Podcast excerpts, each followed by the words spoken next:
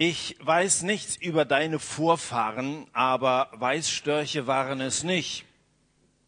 Vielleicht waren es ja Leute mit einer weißen Weste.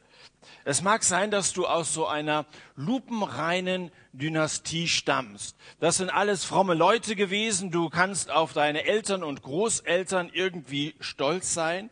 Aber wenn es in deiner Generation oder in der Abfolge der Generationen deiner Familie seit drei Generationen keine Neugeburt aus Gott gab. Wenn er nicht Einzelnen sein ewiges Leben verleiht, dann nützen dir deine Vorfahren nichts. Das ist so das, was uns im dritten Kapitel des Philipperbriefes, der uns ja jetzt schon seit einigen Wochen beschäftigt, ähm, ansprechen soll. Und wir lesen jetzt zunächst einmal aus dem Philipperbrief, wenn ihr eine Bibel dabei habt, schlagt sie auf, Philipperbrief, jetzt erstmals Kapitel 3. Steffo hat letzte Woche mit uns das zweite Kapitel abgeschlossen. Und wir lesen von Vers 2 an. Philippa 3 von Vers 2. Paulus schreibt, nehmt euch in Acht vor den unreinen Hunden. Nehmt euch in Acht vor den Unheilstiftern oder den bösen Arbeitern. Nehmt euch in Acht vor denen, die letztlich nicht beschneiden, sondern verstümmeln. Die wirklich Beschnittenen sind wir, denn wir dienen Gott unter der Leitung des Geistes und wir vertrauen nicht auf unsere Vorrechte und nicht auf unsere eigenen Leistungen, sondern auf Jesus Christus. Er ist unser ganzer Stolz. Dabei hätte ich allen Grund, mich auf Vorrechte und Leistungen zu verlassen. Wenn andere meinen, sie könnten sich auf solche Dinge verlassen, und darauf bauen. Ich könnte das noch viel mehr. Ich wurde, wie es das Gesetz des Mose vorschreibt, acht Tage nach meiner Geburt beschnitten. Ich bin nach meiner Herkunft ein Israelit, ein Angehöriger des Stammes Benjamin, ein Hebräer mit rein hebräischen Vorfahren. Meine Treue zum Gesetz zeigte sich darin, dass ich zu den Pharisäern gehörte und in meinem Eifer für das Gesetz zu kämpfen ging ich so weit, dass ich die Gemeinde verfolgte. Ja, was die vom Gesetz geforderte Gerechtigkeit betrifft, darin war mein Verhalten tadellos. Wer kann das schon von sich sagen? Mein Verhalten gemessen an dem, was Gott von uns Menschen erwartet, gemessen an den Maßstäben der Bibel, ist tadellos, einwandfrei, lupenrein.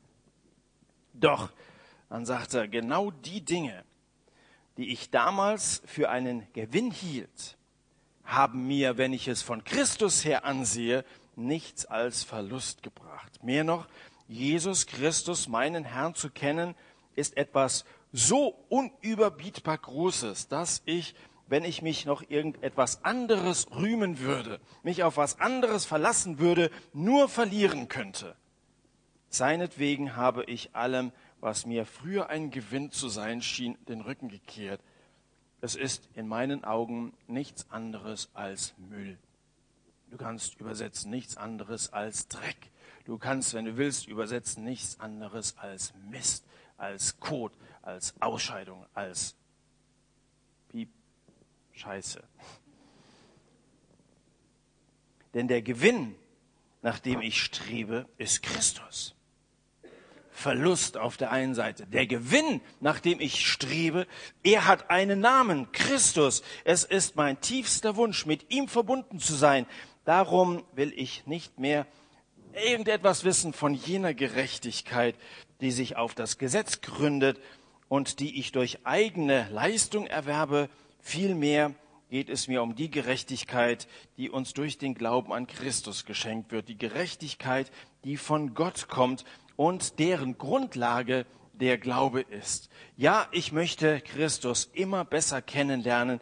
Ich möchte die Kraft, mit der Gott ihn aus den Toten auferweckt hat, an mir selber erfahren. Diese gewaltige, unüberbietbare Kraft, mit der Gott seinen Sohn aus den Toten erweckt hat, an mir selber erfahren. Und ich möchte an seinen Leiden teilhaben, so dass ich ihn bis in sein Sterben hinein ähnlich werde dann werde auch ich, das ist meine feste Hoffnung, unter denen sein, die von den Toten auferstehen. nach Jesus Christus, da kommt erstmal lange gar nichts. Aber nach Jesus Christus mag der Apostel Paulus die wichtigste Persönlichkeit des Neuen Testamentes sein. Du musst es nur aufschlagen. Drei Viertel der Apostelgeschichte sind Paulus Geschichte. 13 Briefe stammen von diesem Apostel Paulus. Und von den vier Evangelisten haben zwei längere Zeit zum Mitarbeiterstab des Paulus gehört. Das waren Markus und das waren Lukas. Enge Verbündete von Paulus. Die Schriften von Paulus, wie alles in der Bibel, ist von Gott inspiriert. Die Schriften des Paulus sind in Gottes Auftrag verfasst worden und sie hatten den größten Einfluss auf die Kirchengeschichte. Martin Luther, der vorhin hier erwähnt wurde, der hätte nicht als Reformator das bewirken können, was er in der damals in Religiosität erstarrten Kirche bewegt hat. Das, was er umgekrempelt hat, das hat er deswegen erkannt, weil er auf die Briefe des Paulus gestoßen ist. Und diese christliche Religiosität, es gibt eben unter Christen, sogenannten Christen, sehr viel eingestarrtes, irgendwie festgefahrenes. Diese christliche Religiosität, die fing schon zur Zeit von Paulus hier damals unter den Philippern an, um sich zu greifen. Und darum warnt Paulus die Philipper, sich vor denen in Acht zu nehmen, die er hier als Hunde bezeichnet.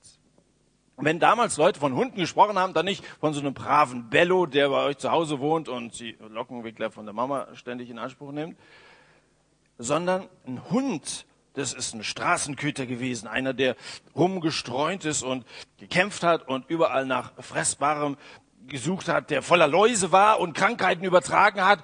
Das war ein Köter, aber nicht so ein Schoßhündchen oder sowas. Ein ganzes Rudel solcher Leute, also das ist eine Metapher. Paulus gebraucht das Bild eines verlausten Hundes mit Leuten oder vergleicht es mit Leuten, die sich in die Gemeinde eingeschlichen haben. Dort kläfften sie die neuen Christen von Philippi an. Diese neuen Christen hatten vorher eine heidnische Vergangenheit gehabt, hatten mit dem Judentum nichts zu tun gehabt. Und jetzt kommen solche Judenchristen in die Gemeinde rein. Und mit ihren Drohungen wollten sie diese Heidenchristen dazu zwingen, diese jüdischen Rituale einzuhalten, um damit bessere Christen zu sein. Ihr müsst, ihr müsst ein bisschen was dazu beitragen, dass ihr gute Christen seid. Sie predigten, wenn ihr bei Gott gut abschneiden wollt, dann müsst ihr euch vorne was abschneiden lassen. Also, da müsst ihr euch beschneiden lassen. Das ist so ein jüdisches Ritual gewesen. Das ist biblisch. Das hat Gott eingeführt mit seinem Freund Abraham als ein Zeichen des Bundes zwischen dem Volk Gottes und Gott selber. Aber die Theologie dieser Leute, die hier als Hunde eben in so einer ganzen Meute in der Gemeinde auftauchten, diese Theologie dahinter war, Christus alleine genügt nicht. Die Theologie des Paulus allerdings ist die, Christus alleine genügt. Und das ist genau das Gegenteil. Es war also nicht so, dass da Leute kamen, die eine etwas andere Ansicht hatten als Paulus, sondern das waren Leute, die genau das Gegenteil von dem predigten, was Paulus diesen Leuten beigebracht hatte. Er hat das Evangelium, das befreiende Evangelium von Jesus gepredigt. Ihr seid frei, wenn ihr an Jesus glaubt und nutzt diesen Glauben, lebt diesen Glauben. Aber diese Leute sagten, nein, das reicht nicht, ihr müsst noch was dazu tun. Ihr müsst fleißig sein, ihr müsst auf das Gesetz hören. Bisher klang dieser Brief ja recht freundlich. Haben wir viel Gutes und Freundliches und Mutmachendes bisher in den ersten beiden Kapiteln von Paulus aus diesem Brief erfahren. Aber jetzt schlägt er auf einmal so eine andere Tonart an und fragt sich, warum musste eigentlich Jesus an dieses Kreuz angenagelt werden, angeschlagen werden, wenn es nicht reichen sollte? Warum müssen wir da noch was zu beitragen? Das heißt ja mit anderen Worten, Jesus, du hast dir zwar Mühe gegeben, aber vollenden tun wir das. Und vor Gott dazustehen, gut dazustehen, ist es nötig, dass wir uns anstrengen. Jesus war gut gemeint, vielen Dank, aber gut gemeint ist oft schlecht gemacht und das hat man Jesus damit unterstellt. Wenn die Beschneidung oder irgendetwas anderes, was damals religiös üblich war, vielleicht von der Bibel sogar abgeleitet war, wenn irgend solche Handlungen nötig gewesen wären, um vor Gott gerecht dazustehen, dann hätte Paulus das alles erfüllt. Und dann zählt er mehrere Bereiche auf, die ihm Sicherheit hätten geben können. Sicherheit im Blick auf sein gutes Dastehen vor Gott.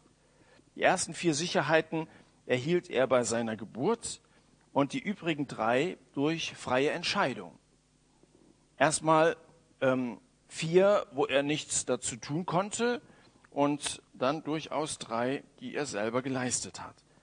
Paulus war der einzige Apostel, der von Jugend auf inmitten der großen heidnischen Welt gelebt hat, auch wenn er selber nie Heide war.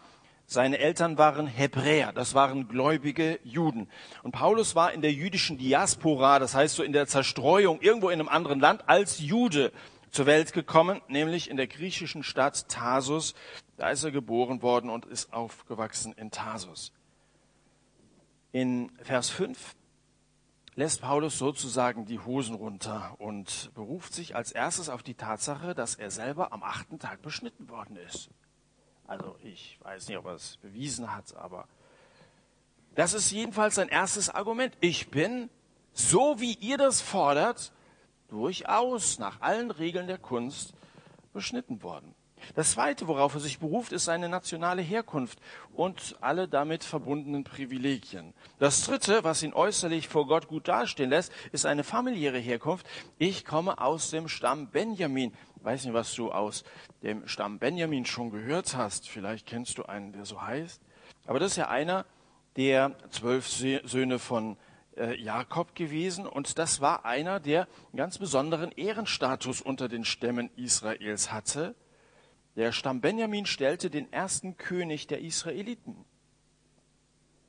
Wie hieß der Apostel, von dem wir hier reden? Saul. Das war sein hebräischer Name. Der griechische Name des Apostels ist Paulus. Und Paulus Eltern leiteten seinen ursprünglich hebräischen Namen Saul wohl ab von diesem König Saul, dem Benjaminiter. Benjaminiter. Also damit ist es ein Mann gewesen, der tatsächlich auf sein Erbe, sein familiäres Erbe, sein frommes Erbe sehr stolz sein konnte. Das war so eine Dynastie, wo man sagen kann, lupenrein. Das ist einer, der alle Bedingungen mitbringt, um als ein religiöser Mensch zu gelten.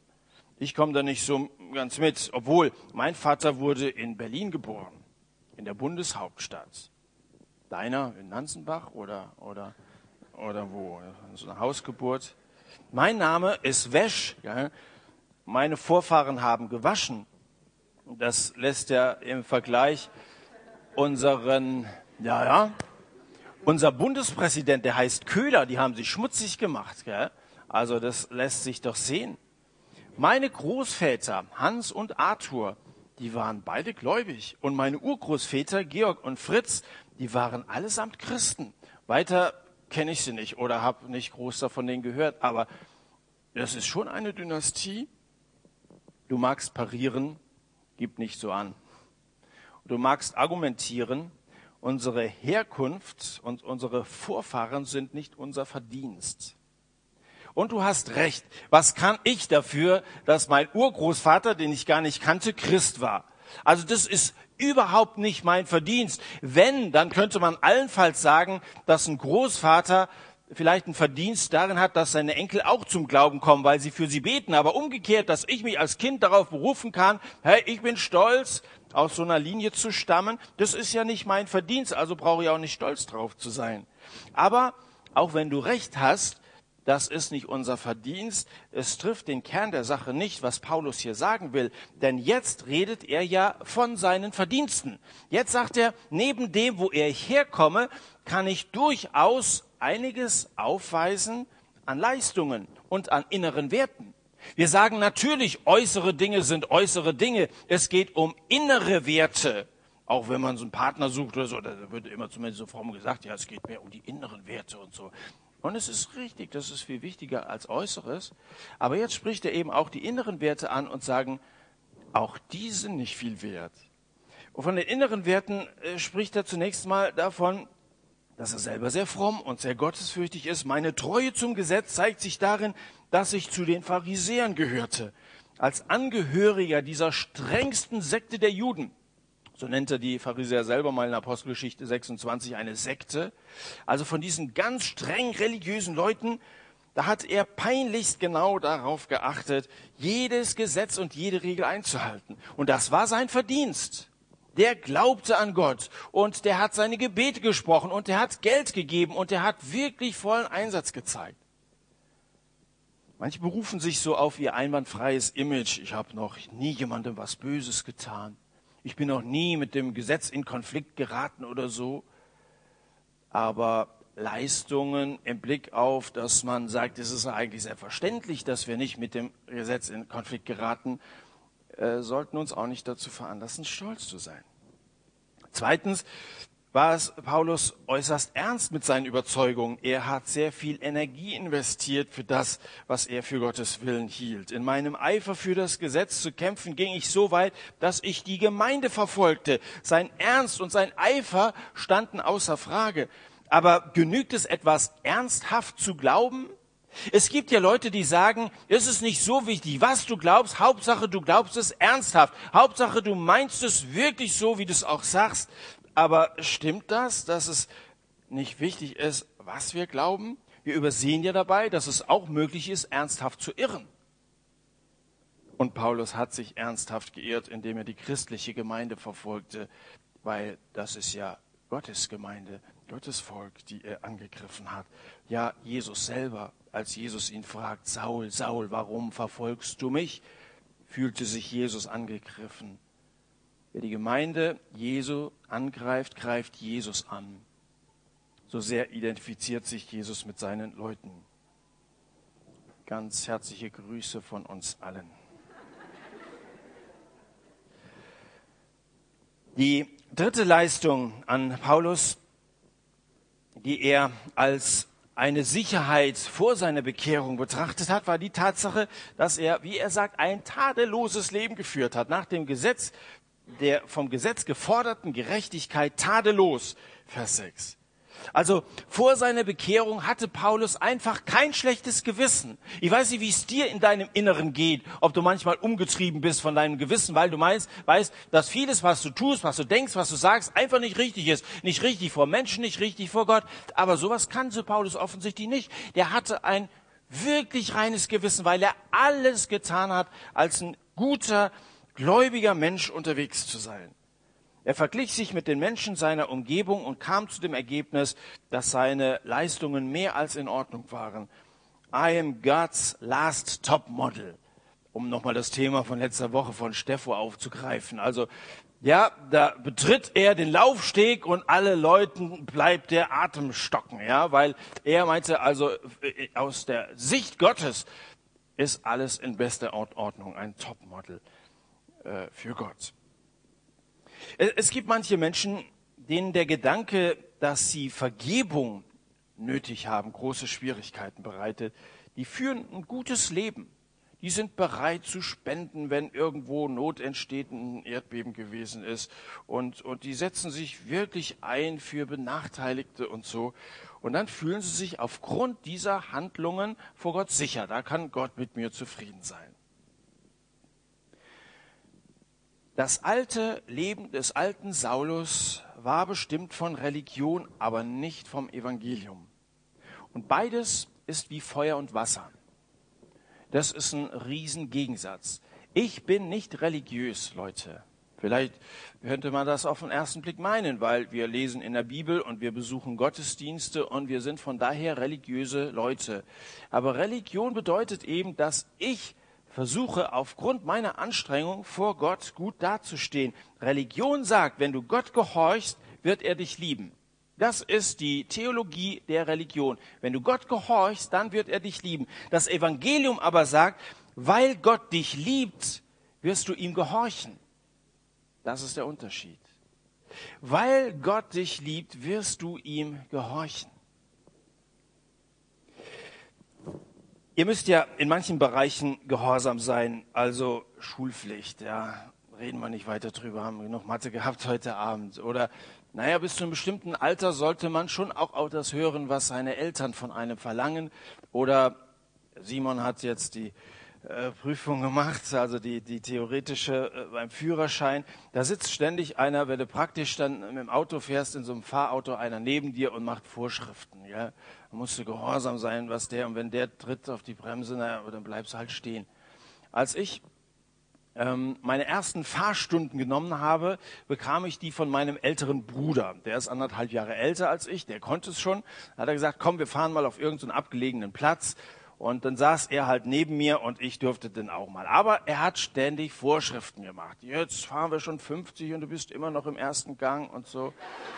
Ja, dann griff er mir ins Lenkrad und so. Also, statt dass er mich mal meine Erfahrung machen lässt. Gut, es war sein Auto. Auto kann man nicht sagen. Daihatsu hieß dieses Gerät. Eine, ich weiß das Modell nicht mehr, aber es war silbergrau Metallic, allerdings überall kleine Rost. Also ich habe seit der Zeit damals, wir haben uns dann später das Auto geteilt, das war unser erstes Auto, ich habe irgendwie so eine Aversion gegen Silbergrau, weil ich sehe immer diese Rostpickel da drauf, samstags immer weg, und, naja.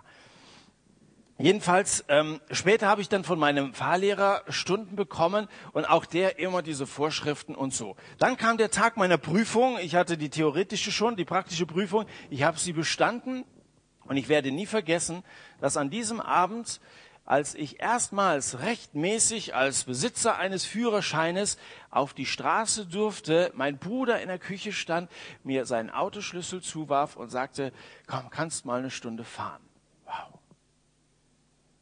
Einige von euch haben dieses Erlebnis schon hinter sich. Einige freuen sich darauf, mehr als ich weiß nicht wo drauf. Jedenfalls, ich gehe mit diesem Schlüssel in unsere Toreinfahrt, da steht da der Silberpfeil. Ich setze mich hinter das Steuer. Was habe ich gemacht? Ich fahre die Friedrichstraße rauf mit 80 Sachen, dann drehe ich um, obwohl das Einbahnstraße ist. Ich fahre zurück durch die Stadt. Jede rote Ampel und Stoppschilder habe ich nicht. Habe ich nicht. Obwohl keiner mehr neben mir saß, der ständig Vorschriften gemacht hat, habe ich mich an die Regeln gehalten. Warum? Weil mein Verhältnis zu meinem Bruder bis heute so gut ist, dass ich sein Vertrauen nicht missbrauchen wollte. Er hat gesagt, du kannst mal fahren. Und ich war in weniger als einer Stunde, so 55 Minuten oder so, wieder zurück und habe den Schlüssel wieder abgegeben.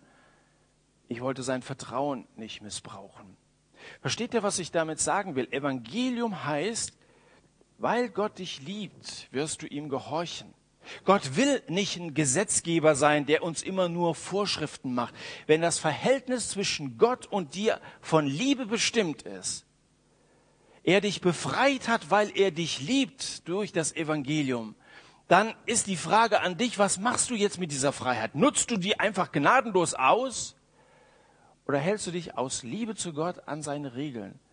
Und es ist gut für uns, wenn wir nach dem Wort Gottes und seinen Regeln leben. Religion dreht sich um uns. Das Evangelium dreht sich um Jesus, um ihn, den wir lieben. Das Religion macht stolz. Das Evangelium dagegen macht froh und macht demütig das ist eines der Hauptprobleme von Religion, dass sie stolz macht, dass wir meinen, wow, jetzt bin ich jemand. Und das kommt ja aus den Zeilen irgendwie so ein bisschen raus, dass Paulus sagt, schaut her, wer ich gewesen bin. Paulus religiöse Leistungen hatten ihn stolz gemacht. Und nach Auffassung der großen Kirchenväter ist Hochmut und Stolz die schlimmste aller Sünden. Ist Hochmut und Stolz das Böse an sich. Habgier, Internetsucht, Alkoholexzesse sind im Vergleich dazu nur Mückenstiche.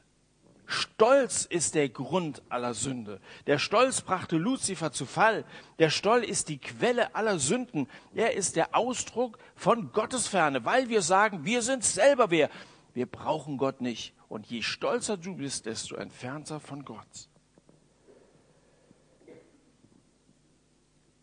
Ich könnte Vertrauen auf Fleisch haben, sagt er. Das ist Elberfelder Übersetzung. Ich könnte Vertrauen auf Fleisch haben, auf fleischliche Leistungen. Stolz sein auf menschlich, fleischliche Leistungen. Was das Fleisch erwartet, ist Verwesung. Darauf stolz sein. Und trotzdem protzen wir gerne. Der junge Mann ist stolz auf seine Kraft, das junge Mädel ist stolz auf ihre Schönheit und der alte Mensch, der beides nicht mehr hat, der ist stolz auf seine Krankheiten. Also irgendwas zu protzen haben wir immer. Ist die Tatsache, dass einer untadelig alle Gesetze einhält, wirklich ein Grund, stolz zu sein? Also nochmal, sich an die Regeln zu halten, verdient doch keine Belohnung. Kriegt irgendjemand eine Auszeichnung dafür, dass er niemals schwarz fährt und an jeder roten Ampel anhält? Habe ich noch nie eine Auszeichnung für gekriegt. Oh, Sie sind jetzt zehnmal hintereinander, als die Ampel rot war, stehen geblieben. Herzlichen Glückwunsch. Das ist ja keine Leistung, sondern eine Selbstverständlichkeit. Also, dass da jemand wirklich als ein unbescholtener Bürger lebt, das bringt dich vor Gott nicht weit. Das ist, das ist nicht das Problem. Ich spiele gerne Gitarre und verglichen zu manchem Anfänger gar nicht schlecht. Aber neulich sah ich bei YouTube Tommy Emanuel, den vielleicht besten Gitarristen der Welt. Und als ich ihm so ein paar Minuten zuhörte, wurde mir klar, dass ich noch nicht einmal angefangen hatte, gut zu spielen.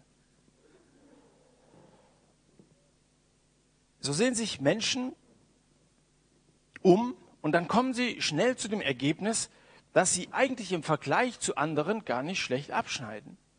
Aber wenn wir dann unseren Blick auf Jesus werfen, dann stellen wir fest, dass wir gerade erst angefangen haben. Es ist ja eine Frage der Relation. Im Vergleich zu anderen mag es sein, dass du so ganz ordentlich lebst, aber richte mal deinen Blick auf ihn, auf Jesus.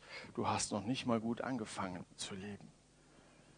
Nach seiner Bekehrung zieht Paulus einen Strich unter sein bisheriges Leben und alles, was ihm Gewinn gewesen ist, das wurde im Vergleich mit Jesus Verlust. Auf seinem Konto wurde plötzlich aus jedem Haben ein Soll. Oh, das ist deprimierend, oder? Du hast noch ein bisschen was angespart und ein bisschen was zu Weihnachten bekommen. Zum Führerschein von Eltern ein bisschen was dazu. Hast du? Keine Ahnung. Und dann auf einmal alles, was H haben bedeutete, soll. Auf einmal eine Schuld. Ich meine, bei manchen von euch würde das vielleicht gerade das äh, Positive bringen, ja, wenn aus also jedem S ein H und umgekehrt würde. Aber, aber der hatte sich ja einiges angehäuft an Dingen, auf die er stolz war. Und plötzlich stellt er fest, es ist alles nur Verlust. Jeden religiösen Schritt wertet er plötzlich als einen Schritt weg von Gott. Wie gut, dass uns nicht das Gesetz rettet. Ich weiß auch nicht, ob es bei mir reichen würde. Ich weiß nur, dass es schmerzen würde, allein die Beschneidung. Und genauso die Verzweiflung. Die Verzweiflung, die schmerzen würde, dieses Ungewisssein, reicht es oder reicht es nicht? Das Neue Testament lehrt, ihr müsst erlöst werden. Und zwar müsst ihr erlöst werden nicht durch Religion, sondern erlöst werden von Religion. Das ist erstmal euer Problem, dass ihr meint, wir schaffen es schon. Religiöse Hardliner sind Hunde. Religiosität ist Müll. Paulus sagt, alles war Müll, Dreck. Ich verachte es, was vorher war. Hunde, Müll, beides stinkt. Vielleicht hast du die Nase voll. Dann hör noch zu auf das, was Paulus hier zum Schluss sagt in dem Text, den wir gelesen haben. Bist du vielleicht enttäuscht? Hast du deswegen die Nase voll, weil dir das, was du dir für das neue Jahr vorgenommen hast, wieder nicht gelungen ist? Wieder große Vorsätze und alles irgendwie an einem Tag zusammengefallen wie so ein Kartenhaus. Das Schlimmste ist ja, nicht mal gescheitert zu sein. Denn das würde bedeuten, dass du es nicht mal versucht hast. Aber vielleicht bist du einer, der es durchaus aufrichtig versucht hat. Du, du wolltest als Christ leben, aber du hast schon wieder versagt. Religion hat noch eine Eigenschaft. Sie macht entweder stolz, haben wir gesagt, oder sie lässt dich verzweifeln. Das sind die beiden Folgen von Religion. Entweder macht sie dich stolz oder sie lässt dich verzweifeln, weil du es einfach nicht hinkriegst. Die Maßstäbe sind so hoch, die Latte ist so hoch dass du nicht drüber kommst. Hast du trainiert und Sport und so und trotzdem ist sie zu hoch. Vielleicht bist du nicht stolz, aber du bist umso verzweifelter. Du kommst nicht raus aus dem Bett morgens. Du kommst nicht runter von deinen schlechten Noten in der Schule. Du kommst nicht raus aus deiner Clique, in der du drin bist, oder kommst nicht los vom Alkohol. Dabei ist es dir ernst und immer wieder hast du Jesus dein Leben anvertraut, auf einer Freizeit, bei Gottesdiensten, immer wieder dieser Neuanfang und nichts ändert sich. Am Schluss von diesem Text, den wir gelesen haben, in den Versen 10 und 11, spricht Paulus zweimal von Auferstehung.